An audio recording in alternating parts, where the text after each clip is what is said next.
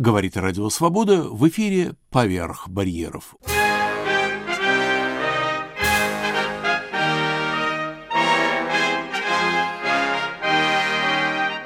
Говорит Радио Свобода в эфире программа «Алфавит инакомыслия». У микрофона Андрей Гаврилов и Иван Толстой.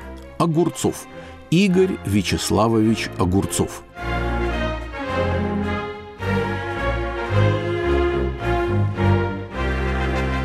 Казалось бы, что может быть проще и народнее такой фамилии? А вот поди ты, Редькин, Капустин – частые, а Огурцов – редкое полна загадок русская жизнь. И сам Игорь Огурцов будет у нас необычной фигурой в алфавите и по задачам, которые он перед собой ставил, и по содеянному, и по дальнейшей своей судьбе. Но сперва обычный наш с вами, Андрей, обмен воспоминаниями. Когда вы впервые услышали имя этого человека? Вы знаете, Иван, я услышал о нем довольно поздно, особенно если сравнивать с другими нашими героями – фамилии, которых как-то возникали вокруг меня или возникали в моем сознании достаточно быстро, как только происходило в советской действительности какое-то событие с этими людьми связанное, то про Игоря Огурцова я узнал поздно, намного позже, чем узнал про созданную им организацию Всероссийский социал-христианский союз освобождения народа. Сначала у меня глаз как-то и слух остановились на этом невообразимом буквосочетании, аббревиатуре ВСХСОН, и только потом я уже узнал, что ВСХСОН был создан в Ленинграде в 1967 году. Сразу скажу, что в силу моей неграмотности особенно политической неграмотности в 60-е годы, я долгое время думал, что ВСХСОН – это что-то вроде НТС, то есть нечто западное, созданное, как и говорится, для освобождения народа. Потом пришло осознание, что это местное явление, что было достаточно для меня удивительно. И только потом пришла фамилия Огурцова. Может быть, это отчасти вызвано тем, что и взгляды Огурцова, и его политика, которую он пытался проводить, и его цели, на самом-то деле, мне были достаточно чужды. Ну, а по молодости лет, честно говоря, и не очень интересны. Я хотел, если позволите, Андрей, вас чуть-чуть поправить. Вы просто оговорились. Вы сказали, что создано в 67 году. В 67 году они были уже арестованы, а создано Да, 60... да, да, конечно. Создано в 64-м, если не ошибаюсь. Да, да, но это просто оговорка. Мы расстреливать вас не будем и даже к срокам тяжелым приговаривать не будем, в отличие от наших героев. Я как раз познакомился с именем Огурцова, естественно, не с его деяниями, не с его выступлениями, не с организацией, но просто с именем. Во-первых, смешная фамилия, ну, в детстве такая фамилия всегда смешна, да? А во-вторых, очень много эту фамилию произносили дома, и, как я через какое-то время убедился, не случайно. Огурцов – университетский выпускник. Он ходил в то же самое здание на университетской набережной, на филфак, филологический факультет, где располагался и восточный факультет, который он закончил. И многие участники вот этого ВСХСОНа, они тоже были филологами, гуманитариями, и даже если работали иногда там какими-то техниками, то в ряде случаев они были техники при гуманитарных организациях. Так вот, этого Огурцова даже просто знали некоторые знакомые нашей семьи. Он, он был среди вот, вот каких-то ближайших друзей и знакомых. Талантливый человек, учился, после этого работал, читал много книг, был, так сказать, приятелем многих приятелей, но у него была вторая жизнь, и вот о второй жизни, конечно, никто не знал и не догадывался. А если бы догадывался, то не сдобровать было бы уже после 67 года, то есть после ареста. Надо сказать, что еще в советские годы я узнал о ВСХСОНовцах и об Огурцове, и о других людях дополнительную информацию получил. Это было, как это ни странно, в 79 или 80 году, когда я учился на первом курсе филфака, сам, на русском отделении. И там был преподаватель античности Никита Виссарионович Шабалин. Очень смешной человек, небольшого роста, античник, сын известного советского композитора Виссариона Шабалина. Никита Виссарионович был преподавателем, который не столько античность преподавал, сколько рассказывал всевозможные байки и про филфак, и про жизнь науки и так далее. И вот он в коридоре филфака, или точнее в курилке, он рассказывал о высохосионовцах. Рассказывал мне один на один, но он не, не вещал широко, это было все-таки очень опасно. Эти люди тогда сидели по лагерям и тюрьмам, но тем не менее он рассказывал. Я мало что запомнил из этой истории, ну, потому что он все старался свести к байкам. И тем не менее, вот разговоры об этих людях были, и имя Огурцова мне было хорошо известно. Поэтому надо сказать, что когда вот читаешь сейчас э, или слушаешь о том, что Огурцов был как-то затерт среди советских оппозиционеров, среди тех, кого гоняла советская власть. Мол, о других диссидентах а мы с вами еще, Андрей, поговорим, это диссиденты были в схсоновцы или нет. Так вот, что среди оппозиционеров советских, там Синявский, Щеранский, Гейнсбург, там другие были на виду, а об Огурцове и о высоксоновцах никто не вспоминал. Так вот, я хочу сразу сказать, что это абсолютно ложная информация, и даже собирая архивные кусочки в звуковом архиве «Радио Свобода», убеждаешься, как много было передач об этих людях. Все время говорили об Огурцове. И, может быть, мы сегодня фрагмент одной из таких передач послушаем. И были выступления самих высоксоновцев, уже переехавших на Запад, и о них рассказывалось, и хроника текущих событий писала и так далее. Но давайте, тем не менее, все-таки обратимся к тому, что сделали эти люди. Иван, извините, ради бога, мне просто кажется, что вы чуть-чуть смешали разные эпохи.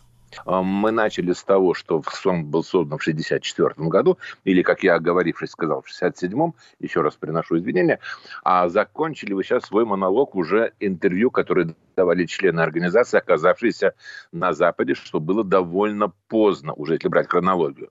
Мне кажется, что ваше ощущение на самом-то деле было весьма справедливым. Действительно, Огурцов со-товарищи были немного затерты в 60-е и начале 70-х годов. Может быть, это было вызвано тем, что диссидентское или инакомыслящее движение развивалось без них и развивалось довольно активно. Может быть, это было вызвано тем, что они сели в 67-м, а 68-й год – это Чехословакия. И полный шок для всей правозащитной общественности Советского Союза. Но я считаю, что вы абсолютно правы. Их действительно затерли. Я считаю, что это было вызвано отчасти вот этими событиями, о которых я сказал, и отчасти их взглядами, которые нельзя ни в коем случае назвать широко распространенными среди инакомыслящих кругов. Вот об этом, наверное, тоже стоит поговорить, потому что это очень интересное явление, и в наших с вами разговорах Игорь Огурцов, наверное, является наиболее ярким представителем вот этой точки зрения. Ну, давайте из этого и, и будем танцевать. Почему все-таки есть определенная правда в том, что их информационно затирали, и вместе с тем я настаиваю на том, что с первых же номеров хроники текущих событий, то есть с 68 -го года писали о деле Огурцова. То есть э, нельзя сказать, что его уж совсем тотально замалчивали. Но я с вами согласен, что 68 год, он вообще очень много чего перевернул, и вообще демократическое движение движение, диссидентское движение, правозащитное, оно пошло в другом направлении. А самое главное, что Огурцов и ВСХСоновцы не принадлежали к правозащитному движению. Это были истинные революционеры, да еще и вооруженные. Правда, в такой минимальной степени, совершенно мультипликационные. Кажется, там был всего один пистолет. Нет, там был Маузер образца 1898 года, который появился на сцене, скажем так, красиво сейчас, на сцене исторических событий еще до того, как человек который владел этим оружием, стал членом организации. Это отдельная история, которая была бы смешна, если бы не была трагической. Хорошо, движемся вперед. Алфавит инакомыслия – программа, посвященная Игорю Вячеславовичу Огурцову. У микрофона Андрей Гаврилов и Иван Толстой.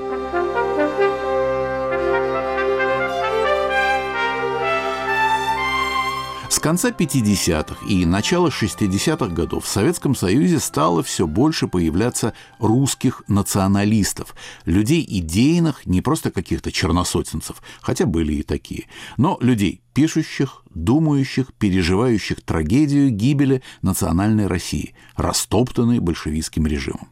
Именно из этих людей через несколько лет создалось сообщество любителей и защитников памятников старины, ходаков по полузаброшенным деревням и селам, искателей икон, а также, разумеется, и грабителей церквей, не будем это скрывать.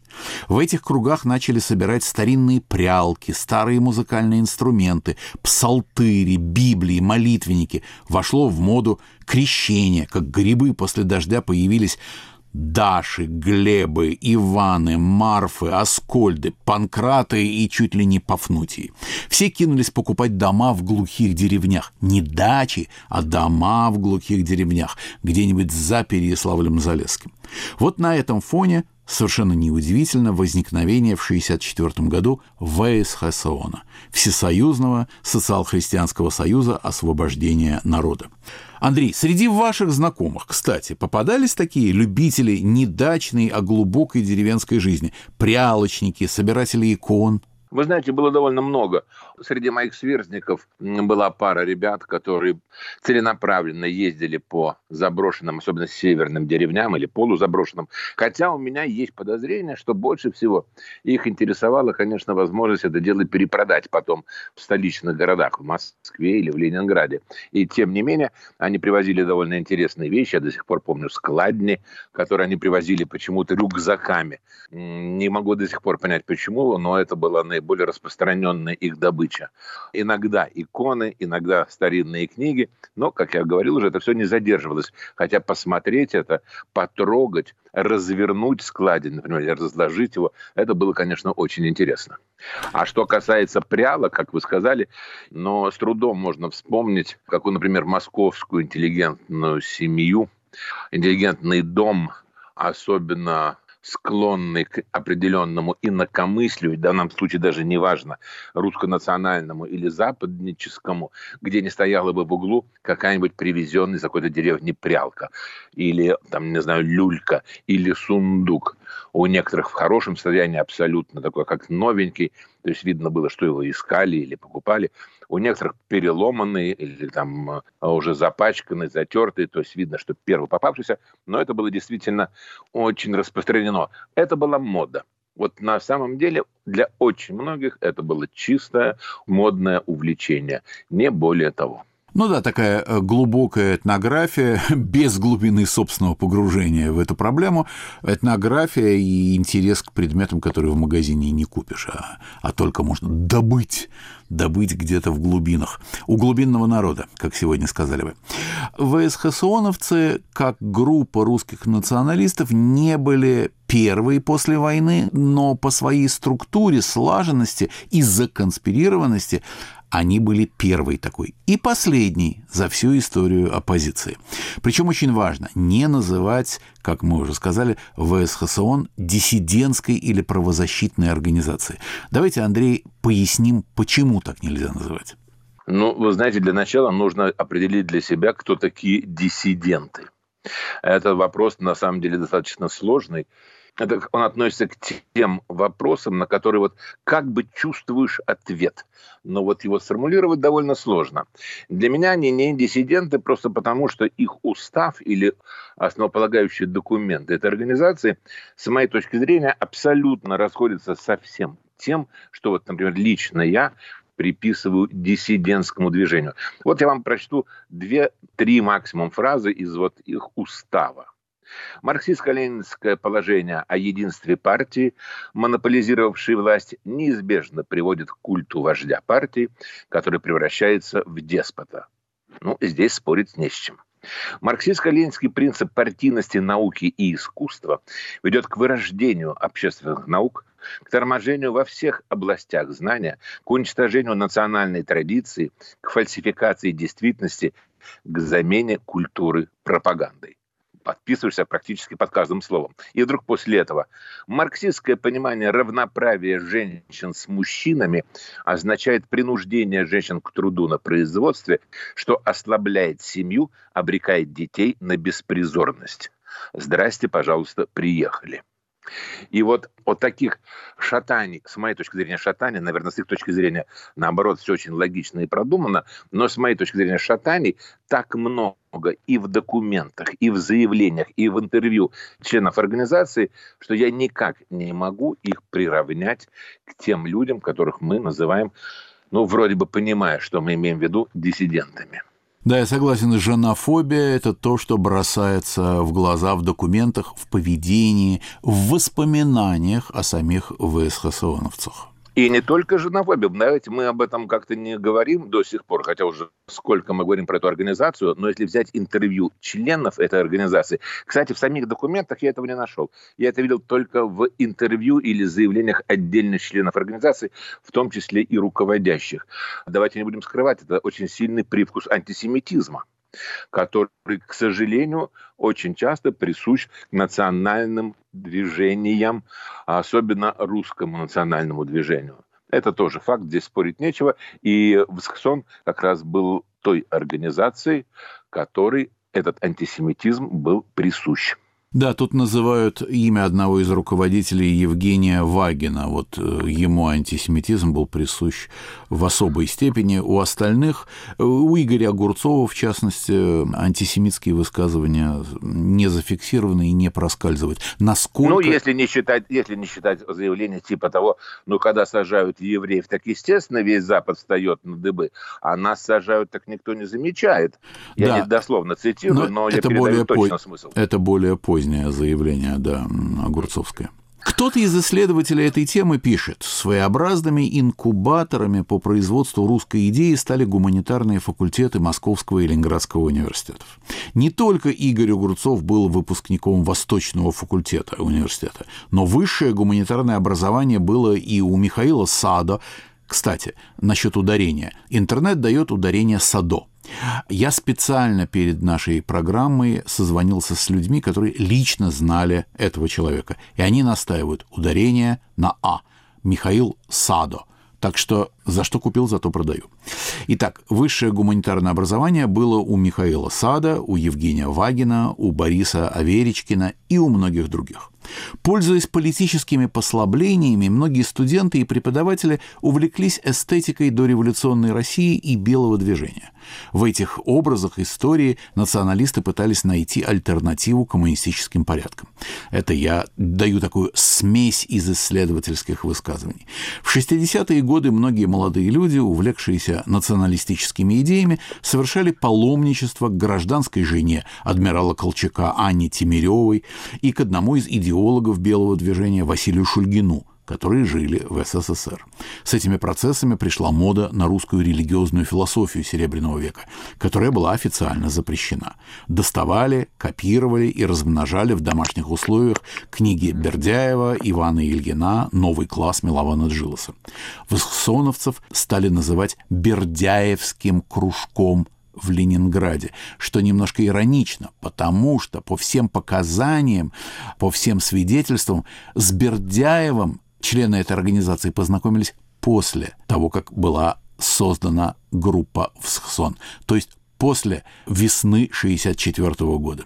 Но Они... вы знаете, Иван, извините, я вас перебью, но тем не менее, когда их арестовали и когда проводили обыски, то из 50 наименований революционной, реакционной, так сказать, литературы, антисоветского содержания, 23 названия это были именно работы Бердяева. Ну да, их обнаружил Евгений Вагин, он был первым читателем, и вот весной 64-го он принес в группу э, одну из книжек, и пошло-поехало. Дальше уже нужно было только знать, на какую фамилию из библиотек вынимать эти книжки и уносить. А Вагин был сотрудником Пушкинского дома, он работал в группе по изучению Федора Михайловича Достоевского, в той группе, которая очень скоро стала выпускать собрание сочинений академическое, знаменитое, 33-томная, да, вот это зелененькая, лягушачьего цвета. Вот он и носил из библиотеки, где э, был О, какой, Бердяев. какой ужас лягушачьего цвета. Никогда об этом так не думал, об этом собрании. Хорошо, благородного оливкового. Okay. Благородного оливкового, скажем так, да. Так, можно было бы дать краткую биографию Игоря Огурцова, но мне кажется, что интереснее воспользоваться архивной записью. На старой свободовской пленке 1977 года чтение статьи Татьяны Ходорович и Виктора Никипелова из парижского журнала «Континент». 1977 год – это десятилетие вынесения Огурцову и его подельникам судебного приговора. Послушаем, в сокращении, разумеется. 15 февраля 1977 года исполняется 10 лет со дня ареста ленинградского ученого, востоковеда Игоря Вячеславовича Огурцова. 10 лет заключения в советских тюрьмах и лагерях – это ведь не просто лишение свободы, как пишут, умягчая и обманывая в наших приговорах. Это 10 лет голода, холода, утонченных издевательств медленного убиения духа и плоти. Десять лет камня, наручников, пыточных карцеров, отупляющего принудительного труда. Кажется, только теперь мир начал это понимать. Первые семь лет, почти одну треть своего астрономического срока, Огурцов провел в одной из самых зловещих темниц сегодняшней планеты – Владимирской тюрьме. Только в сентябре 1974 года – Спустя семь с половиной лет заточения Огурцову было разрешено личное свидание, возможность ощутить на губах материнский поцелуй. Он пришел на это свидание измученным, глубоко больным человеком. Судьба Игоря Огурцова по своей необычности и трагизму не может оставить равнодушным. Он был один из первых в том долгом свитке политических репрессий, что развернут в стране за последние десятилетия – и, как все первые, получил высшие меры за свое выступление против режима. Процесс Огурцова был проведен в годы, когда в стране еще не было сегодняшней огласки, и только-только начавшая выходить хроника текущих событий располагала слишком короткими сведениями об этом процессе. По высшей справедливости Игорь Огурцов и его единомышленники не могут быть причислены к тем, кого мы называем сегодня узниками совести, то есть к людям, стоявшим на позиции исключительно нравственного отрицания и репрессированным властями за легальную гражданскую деятельность, за защиту растоптанных человеческих судеб, а чаще всего за попытку реализации собственных простейших прав – право на слово, бесцензурную мысль и обмен информацией.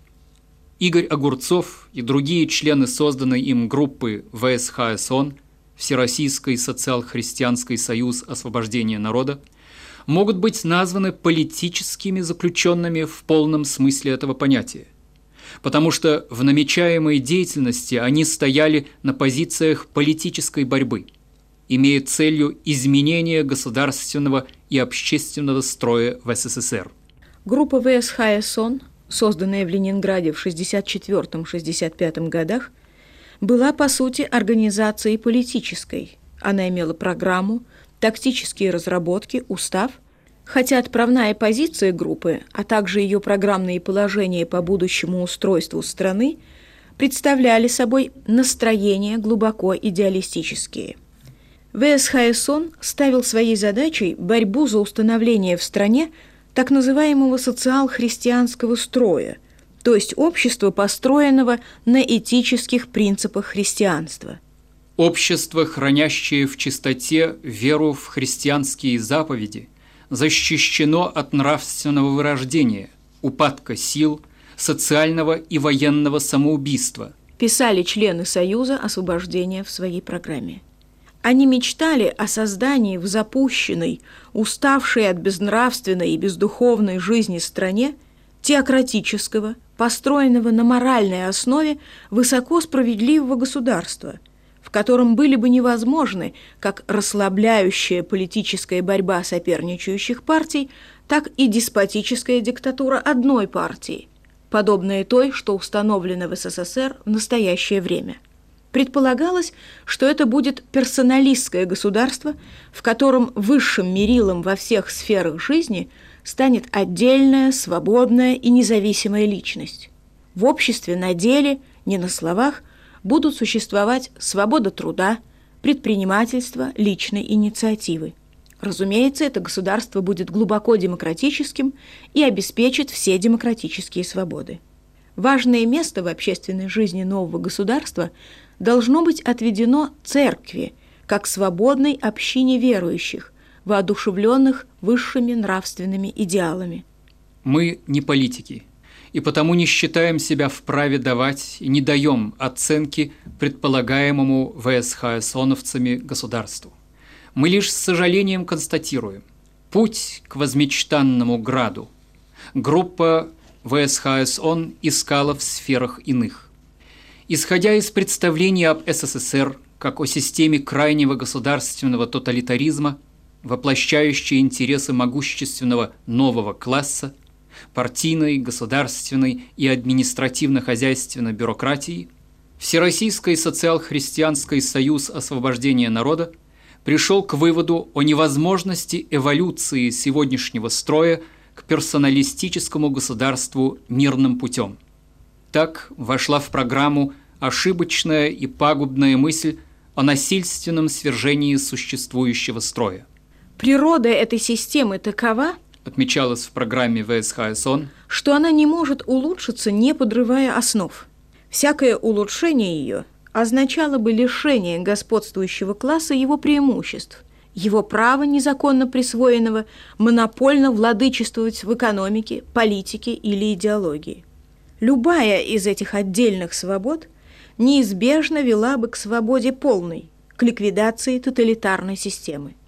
Поэтому добровольно, без борьбы, этот класс не уступит ничего. Освобождение народа от коммунистического ига может быть достигнуто только вооруженной борьбой. Нам, людям, категорически отвергающим насилие, в том числе как средство изменения общественных отношений и государственного переустройства, трудно читать эти строки любви и отчаяния. Но отвергая, мы не можем не прикоснуться сердцем к тому безнадежному состоянию, в котором христиане были вынуждены прийти к столь поспешному и трагическому, абсолютно нехристианскому выводу о том, что царствие берется силой. И мы думаем, как же должен быть нестерпим политический и духовный гнет в стране, если ее интеллигенты, гуманитарии, ее востоковеды в очках, на 21 человека, осужденных по двум процессам ВСХСОН, 18 имеют высшее образование, в том числе пятеро, окончивших востоковедческий факультет. И самое страшное, ее христиане могли во имя любви к несчастной родине своей схватиться за мысль о государственном перевороте. Совсем как те декабрьские юноши 150 лет назад. Но то был кесарь. Ныне же нашей страной правит уже не кесарь, не злой и жестокий кесарь, о нет. Мы находимся под властью антихристианской идеологии, идеологии антихриста. Это были фрагменты из статьи Татьяны Ходорович и Виктора Никипелова, опубликованные в журнале «Континент», выходившем в Париже. Читали дикторы «Радио Свобода».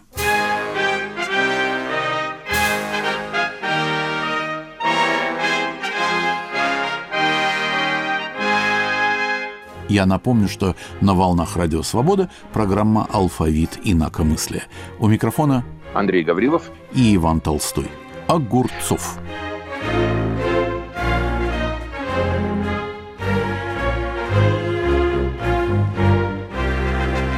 Вы знаете, Иван, когда я перечитывал биографию нашего сегодняшнего героя, я вдруг подумал, что, наверное, не менее интересным человеком, хотя он э, ни в коем случае не может претендовать на то, чтобы быть героем нашей программы, был его отец Вячеслав Васильевич Огурцов. Когда был арестован Игорь Огурцов, то отца к нему не пускали 10 месяцев. Вернее, пускали, более того, даже уговаривали надавить на сына. Но Вячеслав Васильевич отказался, сказав, что не может воздействовать на убеждения сына, потому что это безнравственно. Вот когда я об этом прочел, мне сразу стало интересно, что же это был за человек, отец Огурцова, вот, который занял такую моральную позицию, напомню, в 67-м, может быть, не самом страшном, но отнюдь не самом легком году. И я выяснил, что Вячеслав Васильевич, инженер-кораблестроитель, прошел всю войну, включая штурм Кенигсберга, закончил ее, сражаясь с японской армией. Он был представлен к званию Героя Советского Союза, но не принял его, потому что отказался вступать в КПСС заявив, а дальше просто готовый афоризм. Лучше читать «Вход запрещен», чем «Выхода нет». Правда, орден Боевого Красного Знамени и другие военные награды он все-таки получил.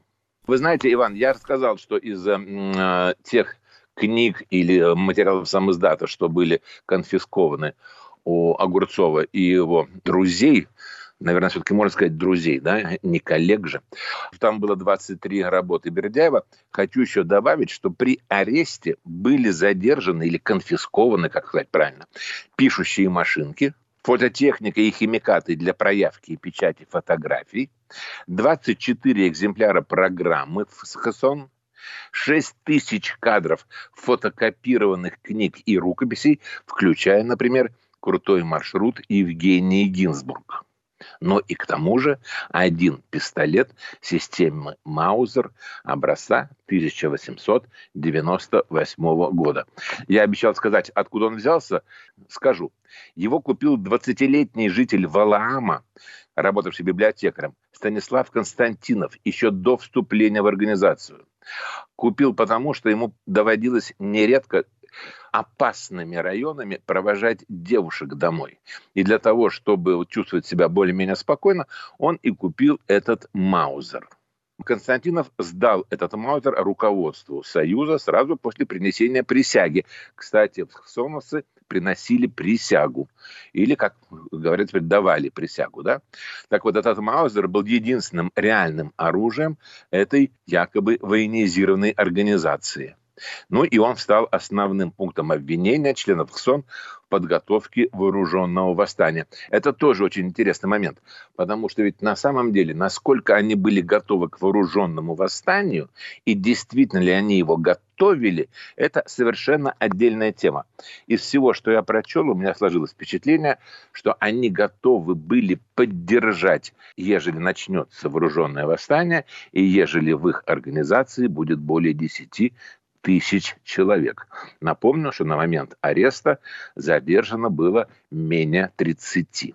Да, вообще материальная база и подготовка такая организационная в этой группе была поставлена на большую высоту. Как-то удивительно даже все было четко и дисциплинировано. Например, были введены членские взносы для участников в размере 10% от заработной платы.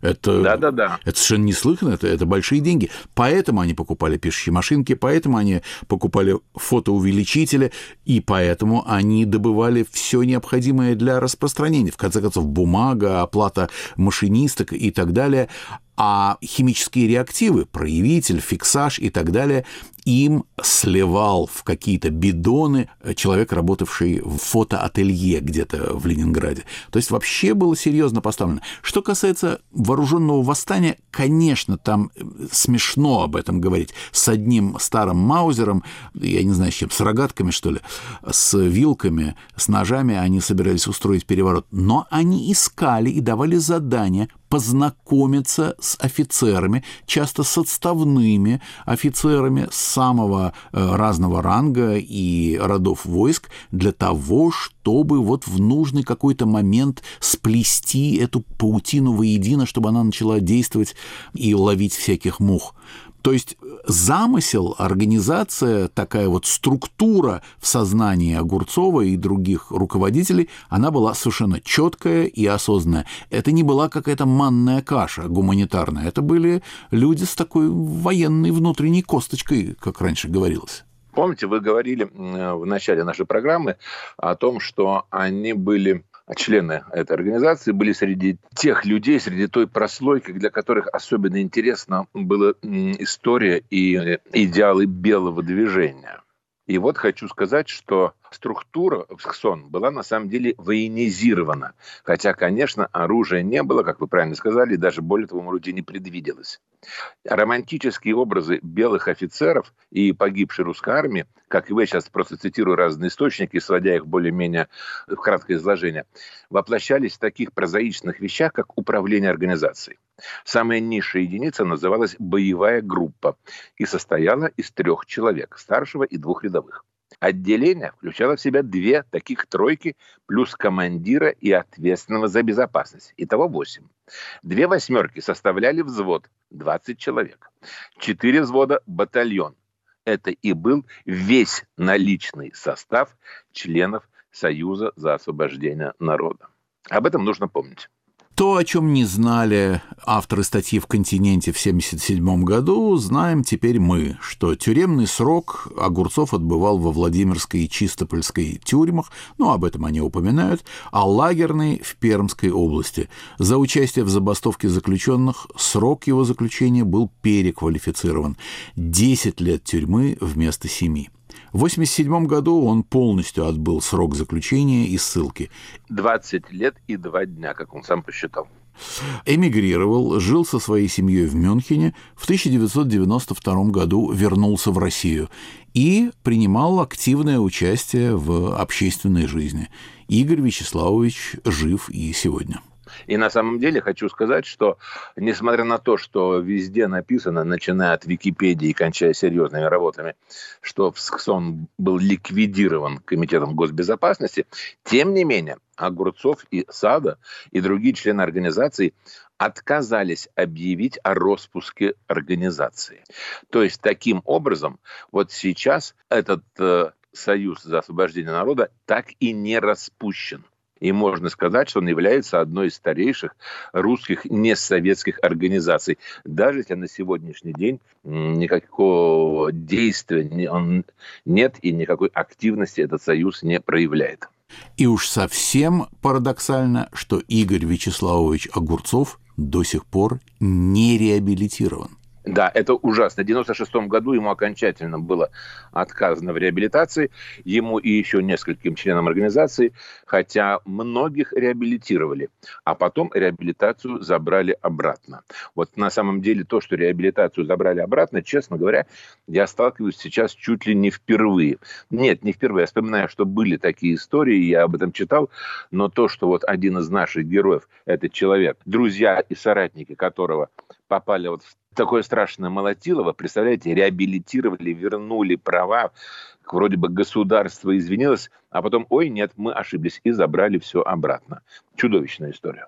Да, а как бы не относиться к идеям восхсоновцев, э, к самому э, Огурцову, к его личности, к его подельникам, все-таки нельзя не признать, что, по-видимому, вот эта месть, эта нереабилитация связана с таким важным свойством характера человека, как стойкость. А вы знаете, что Огурцов одно время сидел вместе с Сергеем Ковалевым? В свое время, когда вот началось движение уже ну так, ближе к нашей исторической эпохе. Ему разрешили свидание, ему даже дыню передали, потому что шли переговоры между Брежневым и же с Кардестеном. Значит, примерно понятно. Все это в итоге кончилось тюрьмой в Чистополе, и его посадили в одну камеру к Сергею Ковалеву. Или, вернее, с Сергеем Ковалевым. И Огурцов вспоминает, хорошо мы с ним посидели. Думаю, что он также сказал бы, что с Огурцовым сидеть можно, даже если есть различия по мировоззренческим моментам. У них были диаметрально противоположные взгляды, и тем не менее, когда в соседней камере Юрий Шухевич, который 18, с 18 лет мотался по лагерям только потому, что его отец был украинский националист, его избили надзиратели, он стал слепнуть в результате этого избиения, Ковалев и Огурцов объявили голодовку, пока ему не будет оказана медицинская помощь. После объявления этой голодовки Юрия Шухевича буквально через два дня этапировали в Москву на лечение. И на этом мы заканчиваем очередной выпуск «Алфавита инакомыслия», который сегодня был посвящен Игорю Огурцову. Режиссер Юлия Голубева и мы с Андреем Гавриловым прощаемся с вами. Всего доброго. До свидания.